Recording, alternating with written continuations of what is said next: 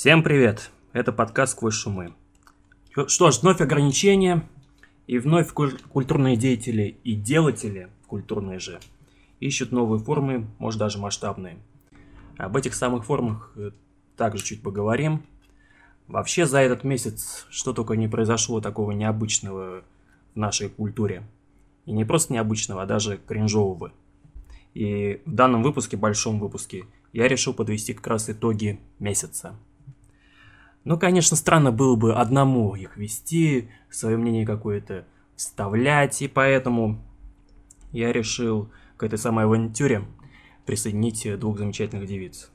Это Александра Стельмах, журналист и редактор музыкального интернет-издания «Страна». Всем привет. И Татьяна Руфницкая, музыкант. Привет. Ну, я не знаю, может быть, вы скажете о том, что для вас этот месяц в культурном плане оставил в, вашем, в ваших головах? На самом деле он перевернул немножко мое сознание, особенно когда узнала, что Бузова выступила в Амхате, что-то во мне немножко перевернулось. А ты как думаешь, Тань? Ну, не знаю насчет Бузовой, но меня больше поражают события в Москве, в России. Особенно предвыборные кампании, не знаю, очень много всякого происходит. А, я знаю, потоп в Ялте. Это было очень интересно. Но насколько это культурное событие? Опять вот я уже вначале говорил, что вводятся ограничения, и в кафе и рестораны можно будет входить э, по QR-коду, который подтверждает э, привитость или то, что ты переболел. Что думаете? По-моему, это жесть. А, ну, не знаю, вот я уже смирилась, буду делать, скорее всего. Я лично не буду делать, я считаю, что это все, не знаю, это похоже на какую-то антиутопию. Ну вот вы сказали то, что это не культурное событие. Я вот поспорю. Вот а, вы знаете, как зовут мэра Ялты? Там же мэр, если я правильно. Я знаю, как зовут главу э, Крыма, собственно. Главу Крыма как зовут? Сергей Аксенов. Ну, собственно, э, если это был он, просто я могу путать, э, то когда был потоп, за ним плыли МЧС-спасатели, он был на лодке, а за ним плыли просто по воде МЧСовцы. Их было трое. Вот. Но потом МЧ, МЧС сказали, что они ни при чем, что это были просто гражданские в форме МЧС. А потом он сказал то, что это они как раз были. По-моему, это культурное событие. То есть, ну, это было настолько красиво и эпично, что я это приравняла бы к искусству. Да, кстати, вот. Да, кстати, вот эта самая картинка, как вот э, со взглядом таким стальным э, смотрит на происходящее глава Крыма, и за ним также эпично плывут э, бравые ребята. Гражданские, Бравые ребята. Но мне понравилась шутка Варламова, что он насмотрелся просто Северной Кореи и захотел так же. Знаете, как в Северной Корее за ними вот ходят, они там едут на машине, а за ними бегают. Вот типа того. Ну да, вот сам... Да, сама картинка, вот э, само видео интересное. Ну это какая-то грустная вот ну, история. да, да. Лучше вернемся к Бузову. Ну ладно, я сразу тогда перескочу к Бузовой. Ну, я вкратце тогда расскажу, вот, э, в чем суть, что э, готовился к 12 июня спектакль «Чудесный грузин» о молодом Сталине, как он, собственно, там формировался э, как вот деятель. И одной из тех, кто помогал Сталину формироваться именно как вот та личность, которую мы знаем, была э, певица-авантюристка, и причем как раз э, вроде как по пьесе плохая певица, и думали о том, кого пригласить. Вот вроде хотели Алику Смехову, она как раз э, в штате театра, Валерию, Лолиту, но пригласили Бузову. И, конечно, да, бурление говна произошло. И а худрук говорит о том, что да вы не понимаете, это ж э, постмодернизм, это ж э, так надо. А Захар Прилепин при этом даже привел аналогию с э, Александром Вертинским, что типа в сталинской России было выгодно возвращение э, опального певца, который вот э, ценим среди иммигрантов. И так, так и в Амхате выгодное присутствие Бузовой, по сути, чтобы привести театр, в театр вот эту самую новую аудиторию. Прилепин все-таки признал, что выгодно МХАТу э, Бузова, чтобы пополнить бюджет в том числе свой. То есть это все чисто коммерческая история? Ну, скорее да, тем более, что говорили о том, что э, спектакль э, слабый. Я знаю, что он полгода репетировался, что э, распевались актеры э, грузинскую музыку, осваивали. Мгм. Они освали, осваивали лезгинку. И то есть э, было бы интересно на это все глянуть, как, как они прям двигаются. Вот если бы Бузовой не было бы, вот отмечали бы, что какие танцы там и какая музыка, но говорят только про Бузову. Конечно, если бы нам кому-то из нас, кого-то из нас пригласили бы играть одну из ключевых ролей в Амхате за полмиллиона, мы бы тоже радовались бы, как Бузова радуется. Она-то особо ни в чем не виновата, не виновата, надо сказать. Она вот, пускай как не совсем хорошим образом, но себя как-то сделала, раскрутила. Она трудоголик. Ну да, несомненно. Но я думаю, что полмиллиона для нее не такие большие деньги, и туда она скорее не за деньги пошла, а как раз из такой вот галочки достижения. М, Да. И тут больше вопрос именно к руководству театра. Хотя, может быть, они, они же ходят в Министерство культуры, и те говорят о том, что третья волна настигает. Может быть, э, они также подстраховались Бузовой, чтобы больше денег заработать, успеть.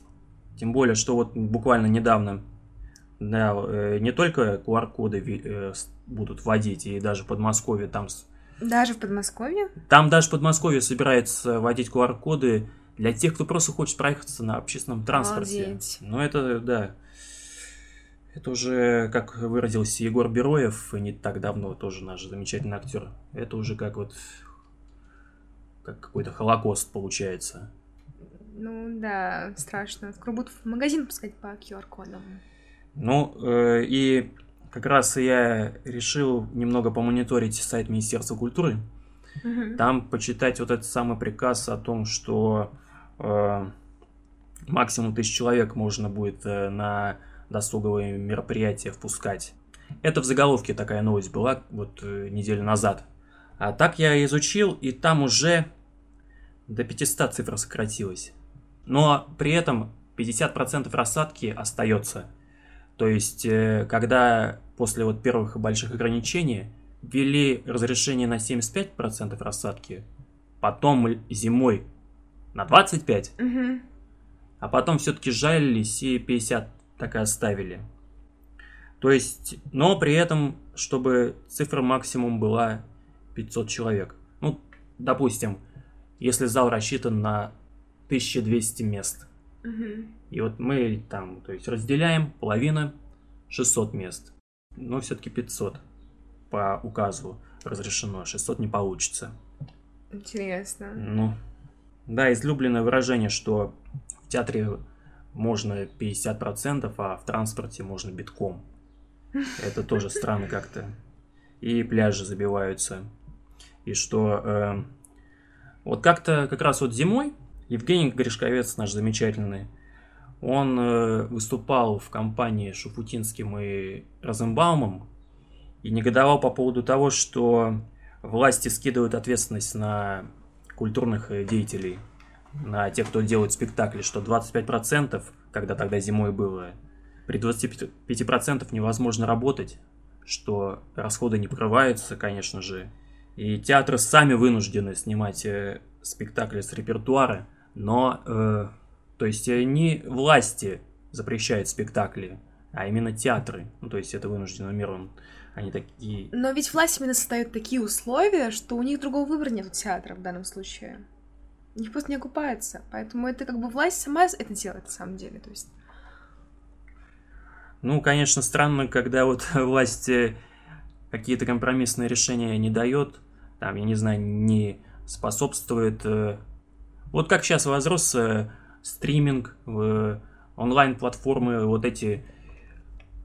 Я вот э, недавно же смотрел Парфенова, как он Мгм. анализирует э, 2020 год. И оказывается, фильмы со скринлайнами это наше изобретение даже. ничего себе. То, что вот э, ТНТ Премьер и еще наши ребята, они снимали именно вот такие фильмы с экранчиками, как вот э, кто-то где-то там пьесу читает, где-то Мгм. заседание, Оказывается, вот не знаю, почему э, Министерство культуры не просто запрещает э, там или вводит ограничения, а не способствует э, тоже там в театрах, э, я не знаю, развитию каких-то онлайн-трансляций, еще каких-то штучек э, дистанционных, онлайновых. Ну, это Ну, странно, это конечно. прекрасно, с одной стороны, это больше прогресса. Но, с другой стороны, они сами губят, на самом деле, все это. Кто именно? Власть, она сама своих же, свой же театр, всех же своих, своих же людей, по сути, губит. Тем самым, что условия делает абсолютно нереальные для существования. То есть вот как вот это, они четко принципам демократии следуют, что народ должен быть э, не народом с гражданской позиции, а электоратом. По сути, да. Ну, видимо, так, да. И народ еще э, злится и как-то злее становится. Вот, например, как Земфира. Хотя она уже давно злая, но на этот раз она отметилась тем, что на того же Евгения Гришковца она подала в суд на полтора миллиона рублей о защите чести и достоинства. То есть э, Гришковец пришел к Михаилу Козыреву э, в эфир Мгм. он высказался о новом альбоме Земфиры. Он ее назвал наркоманкой, которая вытаскивает наркотический кошмар и весь этот свой наркотический эгоизм. Цитата. Мгм. Что думаете? Скорее всего, просто эго Земфиры было задето, мне кажется. Хотя, конечно, само по себе высказывание довольно грубое. М, Да, именно- учитывая, что многие музыканты наркоманы, и как это связано с их творчеством. Напрямую. То есть это, это не столько критика, это именно оскорбление. То есть он не критиковал, он именно оскорблял, если посмотреть данную цитату. Вот Таня сказала, что многие музыканты наркоманы, но обиделась только Земфира и даже подала в суд. Почему ж так? А, да, но это потому что было что-то похожее на... Знаете, как во дворе предъява. Я, я вам ничего не делала, как бы я уже сколько лет пишу музыку, а то только сейчас мне сказали, что она, видимо, наркоман. она, видимо, подумала, что какая-то клевета. Ну, уфимская девчонка такая хочет, чтобы кто-то за базар ответил. И ведь главное, даже она сама говорила, что сидела на каких на химии, что ее в свое время не раз критиковали, и ее также называли наркоманкой при этом, и ее творчество. Но почему-то, ой, ей не угодил Гришковец. Я не знаю, может быть, это какая-то м, мода пошла на суды, защиту вот эту самую честь и достоинство. Интересно, раньше они как-то соприкасались вместе? Может быть, у них раньше что-то было? Может, конфликт был? конф- Да. Кстати, не исключено. И... А как вам, кстати, альбом новый? Да, Земфиры? тоже хотела спросить. А, Я там послушала буквально две песни, я подумала, боже, Земфира, ну... Раньше было лучше, типа того. Я не знаю, как вам. Да это понятно. а? Не знаю, мне лично очень понравилось. Сейчас даже вспомню песни, которые мне больше всего приглянулись. Посмотрю. Так. Вообще, мне понравилась песня «Окей», «Come on» и песня «Том». Вообще, довольно много песен было довольно неплохих, как по мне. Довольно актуальных. Про Крым, про абьюз, про мать. Мгм. То есть довольно актуальные. Ну, Песня «Жди меня» мне понравилась. Да, «Жди Наверное, меня» тоже прекрасная. Ну, абьюз. Там такой припев. Да, Абьюз, абьюз. Мгм. что-то в Интересно. этом есть. Не, ну альбом вполне слушабельный. Я не знаю, вот... А, не, э, Монеточка полгода назад выпустила альбом. Такой. Ну, второй альбом свой. Когда был первый раскраски для взрослых, а второй потом, спустя полтора года, по-моему, даже. Мгм, Да, Или два года. декоративно-прикладное искусство. Да. И там у нее уже побогаче Мгм. э, музычка, и голос у нее установился нормально, не песклявый. Она пропала что-то с радаров. Уже... Но она тоже, как вот э, Земфира как Пугачева, Монеточка как Земфира. То есть тоже, Почему? Хорошее сравнение, но странное. ну, потому что Монеточку же тоже расхвалили, и уже в, э, в первый год э, глобальной популярности, и тоже не разбрасывается особо. Да, кстати, Монеточка в свое время как-то что-то высказалась э, тоже о Земфире. Она сравнила гречку, свою подружку. Она сказала, что гречка трушнее Земфиры э, в выпуске вписки. И Земфира тут же ответила, хотя она мало, мало отвечает и интервью даже не дает, естественно. Видимо, это ее сильно задело. Эго. Ну, эго, эго. Тут Земфира даже про гречку сказала прям нелицеприятно и даже коснулась внешних каких-то признаков. Но почему-то гречка не подала на нее в суд. Хотя могла ее, хотя бы ее могли подговорить, что давай, давай. Ну, может быть, дело в медийности, и просто гречка не настолько медийна, мне кажется, насколько Земфира. Земфира тоже некая такая ку- культурная икона, некое олицетворение какого-то периода в России. Мгм, да, согласна. А гречка это просто довольно такой современный новый музыкант. Неплохой абсолютно, ни в коем случае наоборот. Просто она не настолько раскручена, не настолько медийна. То же самое, почему, может быть, Земфира, она не, раньше не подала в суд? Может, потому что она была не настолько в себе уверена, не настолько себя медийно видела в этом поле. Или просто это не нужно. Да, или просто ей это не нужно было. Вот и все. Ну, хотя да, может быть, если человек такой закрытый, он же еще не уверенный там в некоторых вещах. И вот, кстати, да, этот самый скандал э, о защите чести и достоинства, он же как-то пере- перекликается с тем, что Бузова устроила э, на канале Матч. Не видел? Напомни, что она там устроила. В общем, ее пригласили на одно утреннее ток-шоу с обсуждением, э, с обсуждением м, наших футболистов. Как раз э, на связи был Дмитрий Губерниев, и он решил ее так вот э, над ней вот поерничать немного, что как вы относитесь э, к игровой системе Ефроса, э, футболистам Броневым, Брандукову, Губерниев на самом деле перечислил фамилии Эфроса, театрального режиссера, легендарного одного, и остальных актеров там театральных. А она вот как-то уходила из ответа, то что... И тут э, решил, я не знаю, протестировать классику Губерниев, что вы пили коньяк э, утром. Это из Карлсона. Вроде даже если не знать классику, это такой невинный вопрос. Можно было бы сказать, чувак, что ты, что ты несешь? А тут Бузова расплакалась и излила там в минуте две там душу свою. То есть вот э, он как-то попал, э, Губерниев, видимо, как-то попал э, за живое. Может быть, и как раз Гришковец, когда называл Земфиру наркоманкой, тоже задел также за живое. Возможно. И поэтому пода- э, решила она подать в суд. Гришковец же н- уже не первый раз э, прох- проходится по творчеству наших певиц, наших исполнителей. Гришковец э, высказался 10 лет назад, по-моему, даже, по поводу Елены Ваенги. Что же он сказал? Вот тогда одновременно же популярны стали Стас Михайлов и Елена Ваенга. Их концерты стали показывать по Первому каналу. Он негодовал в жилом журнале, что почему в Рождество по Первому каналу кабацкая музыка звучит. И потом Ваенга признавала, что она долго плакала и даже выбросила его книжки. То есть она его любила, читала, и... А тот получил тоже немало хейта и закрыл живой журнал и отдельный сайт запилил. Там уже комментарий нельзя оставлять. И, конечно, он зря про Ваенгу, но она, при том, что поразнообразнее, что ли, как-то поинтереснее, чем ее собрат Стас Михайлов.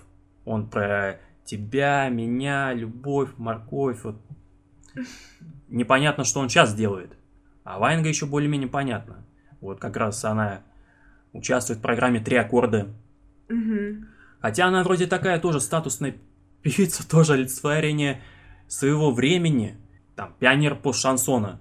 Парфенов про нее также немало говорил. Она э, решила пойти в конкурс, где, ну, она ж, ну, не совсем как Пугачева и Земфир, но все-таки, ну, хотя вот э, мне говорили о том, что она в долги влезла и из-за пандемии как раз и продала дом.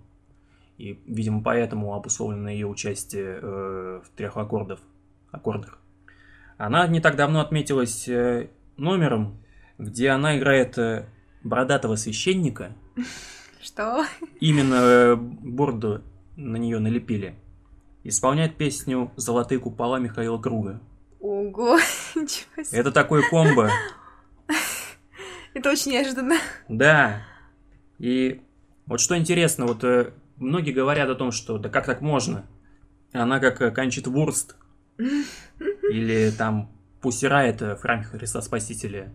Даже один, вот, кстати, про Бузову тоже, один музыкальный критик известный сравнил э, Бузову в Амхате с Пусирает Храм Христа Спасителя.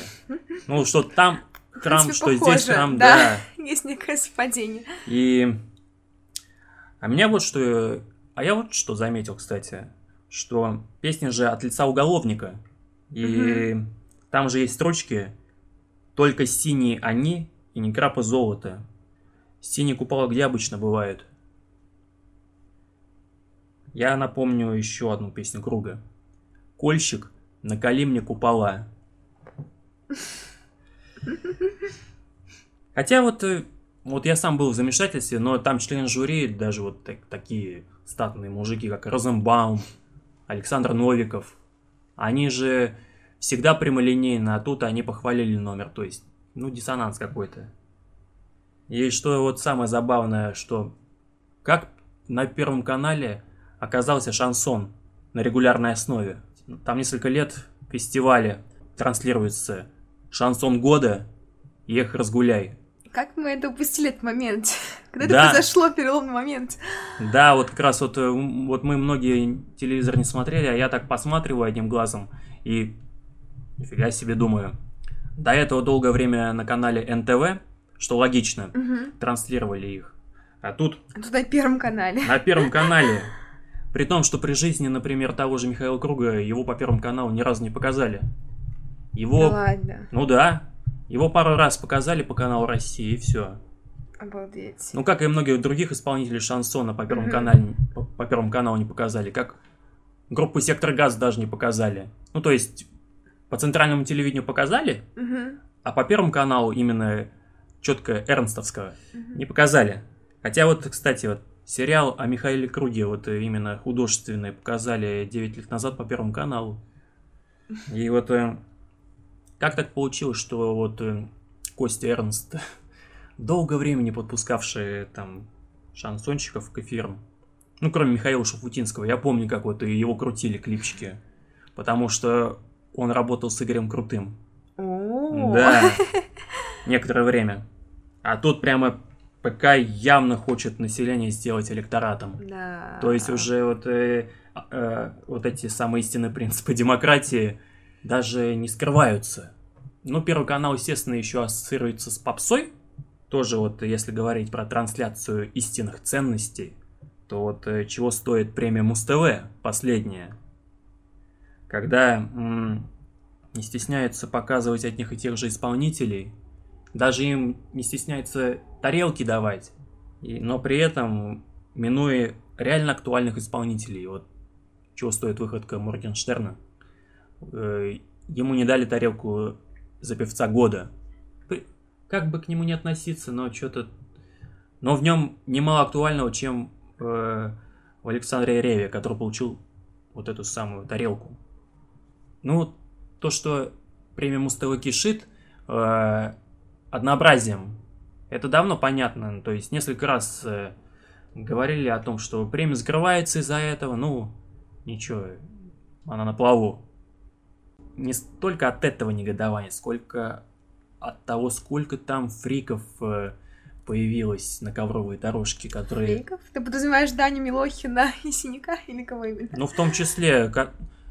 но не просто фриков, а тех фриков, которые хотят э, подчеркнуть нетрадиционную ориентацию. Ну, это просто одно из веяний сейчас. Это просто, мне кажется, актуально. Тут вот что интересно. Конечно, в истории музыки известны геи-музыканты, геи-исполнители, но при этом они же именно творчество двигали, а не ориентацию. Ну, здесь больше именно показушно. Это попытка что-то доказать, возможно. Не совсем понятно, на самом деле. Но в любом случае, это их право. Как вот было с мороженым радужным. Его хотели запретить, запретить только из-за его цвета. То же самое с поп-итом, который просто имеет радужный оттенок. Мне кажется, это глупо запрещать что-то, там, надевать платье мужчине или радужное мороженое. Это странно. Чем больше ты запрещаешь, тем больше хочется. Ну, это-то ладно, ну, Вот кто-нибудь слышал о мороженой радуга до того, как э, кто-то там запрос, э, запрос сделал, чтобы его запретить? Нет. Вот э, как-то вот мой знакомый хороший сказал о том, что когда радуга появилась после дождя, он говорит, Мгм. о, радуга, ее там культивировали геи. А я сказал, не геи культивировали ра- радугу, а те гомофобы, которые там стали указывать на это. Да, именно. Милокина сейчас вот э, двигает, э, его сделали лицом поколения, что на форуме Лицом петербургском. поколения? Дани Милохина? Суть в том, что его как-то пригласили на Петербургский экономический форум. Были спикеры, его пригласили спик- э, спикером также как человек, который олицетворяет поколение. Я это просто первый раз слышу, у меня сейчас чистый шок произошел. Вот. Потому что я родилась в 2000 году, и я не знаю, в каком году родился Милохин, но примерно, наверное, мы в одном возрастном э, диапазоне находимся. Но я не думаю, что он отражает как-то наше поколение. Мне кажется, как-то странновато. А кто мог бы отражать поколение молодое, зумеров там тех же? Здесь нужно думать. Нужно найти кого-то, ну, моем, на, моем, на мой взгляд, более достойного. Хотя бы, он, он хороший, я думаю, с Ну да. знакома лично. Но, как по мне, так он не очень подходит под данный титул. Его э, также Сбербанк сделал лицом поколения молодого. Сбербанк? Да. Это странно. Вот странно то, что на экономический форум не пригласили зумера, который смог заработать миллион своими да, силами. Да, это было бы намного куда логичнее, мне кажется, намного куда правильнее интереснее. Хотя бы оригинально. Мгм. И что м, хоть какого-нибудь олимпиадника даже, или девчонку вот сейчас вот в Петербурге общая сумма ЕГЭ 300 баллов у нее получилось. Да. Вот таких людей. Таких людей надо приглашать и делать их, э, так сказать, лицом поколения, мне кажется, а не Даню Милохина. Да, при том, что э, это же как бы на руку играет тем, кто не хочет учиться. Да. Что вот... э, не, это понятно, что м, троечники преуспевают, пятерочники не могут найти работу. Вот так получается такое. Но тут прямо, видимо, вот эта идея, как бы, ее прямо, ну, так же культивирует. Да. Что сейчас вот опять вот... Вот опять же, если говорить про истинные ценности де- демократии, что электорат хотят вырасти, не хотят э, молодых людей с гражданским гражданской позиции и все такое. Вот если бы превозносили в качестве лица молодого поколения, да, именно трудоголиков таких, ту же девочку, которая заработала 300 баллов на ЕГЭ, то вот и как-то я сейчас думаю о ее будущем. Сможет ли она сформировать такую шикарную карьеру с 300 баллами? Вот э, я недавно узнал, что многие из тех, кто в высшей школе экономики учились, наверное, после МГУ, сейчас это самый раскрученный вуз оказался. Да, мне кажется, МГУ уже немножко утратил свою актуальность. сейчас, Даже да. так. Мгм. Даже так. Что после ВШЭ ребята работу найти не могут.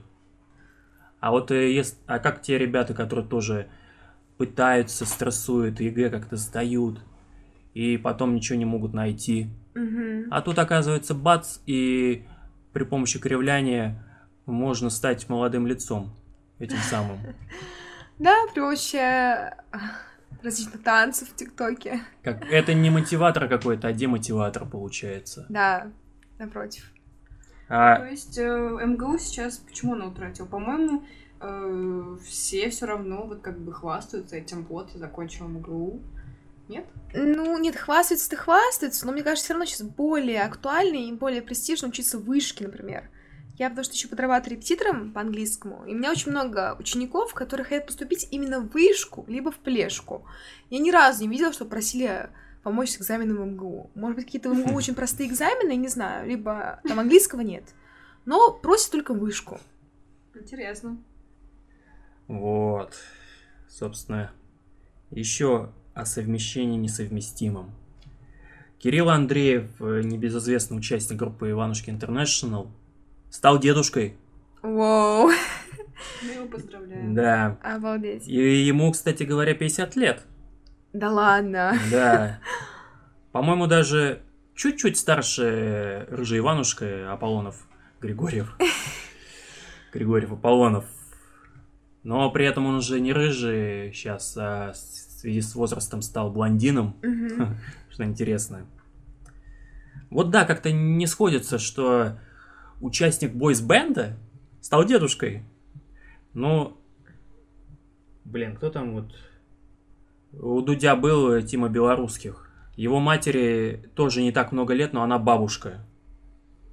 Вот тоже как-то не состыковывается. Как... Да, это просто дико. То есть я росла фактически на этих Иван, э, Иванушка Интернешнл, в плане, что все детство я как-то слышала Тополин Пух, то есть по радио, где-либо еще. И для меня это абсолютно раз- разрыв с шаблоном, потому что мне казалось, кажется, что это будто было вчера. Вот. Да, можно считать э, Иванушки единственным в мире бойсбендом, чей концерт может отмениться из-за повышенного давления того же Рыжего.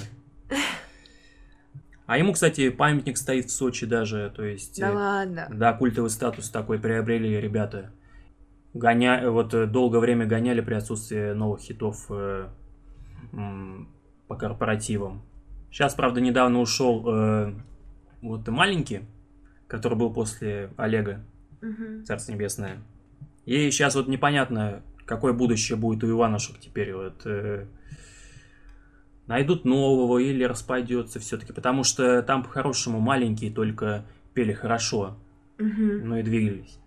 А остальные просто пели и двигались. Даже ходила шутка, что вот продюсер Игорь Матвиенко просто их забыл развалить. Что они по инерции гоняют по концертам и...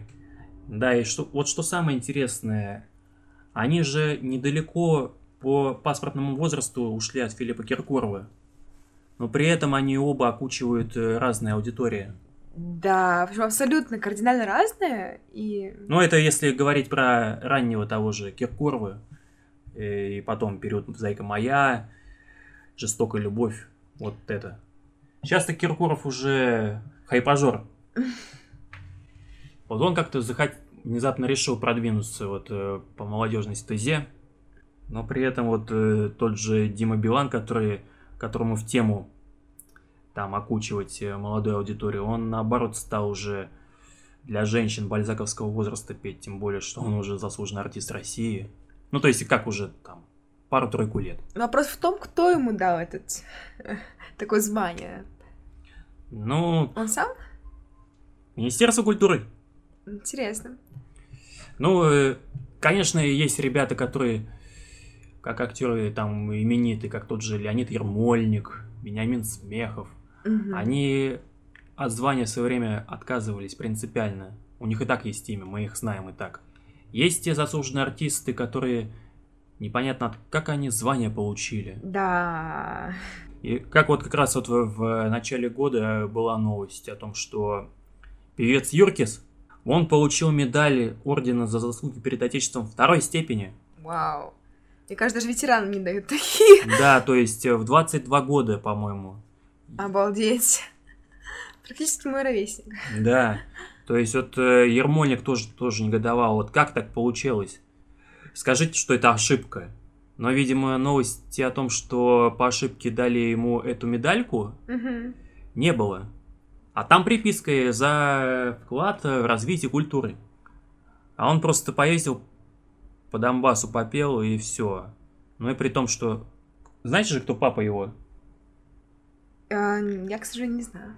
Э, музыкальный промоутер и продюсер Владимир Киселев. Ого, ничего себе. Владимир Киселев, который известен тем, что вот он начинал в группе «Земляне», Мгм. был барабанщиком и директором группы. Потом он э, в лихие 90-е в Петербурге организовал э, фестиваль «Белые ночи», Мгм. сдружился с э, нашим э, Солнцеликим. И вот э, по мере того, как Солнцеликий шел э, по карьерной лестнице, одновременно подъем возник у Киселева. Обалдеть.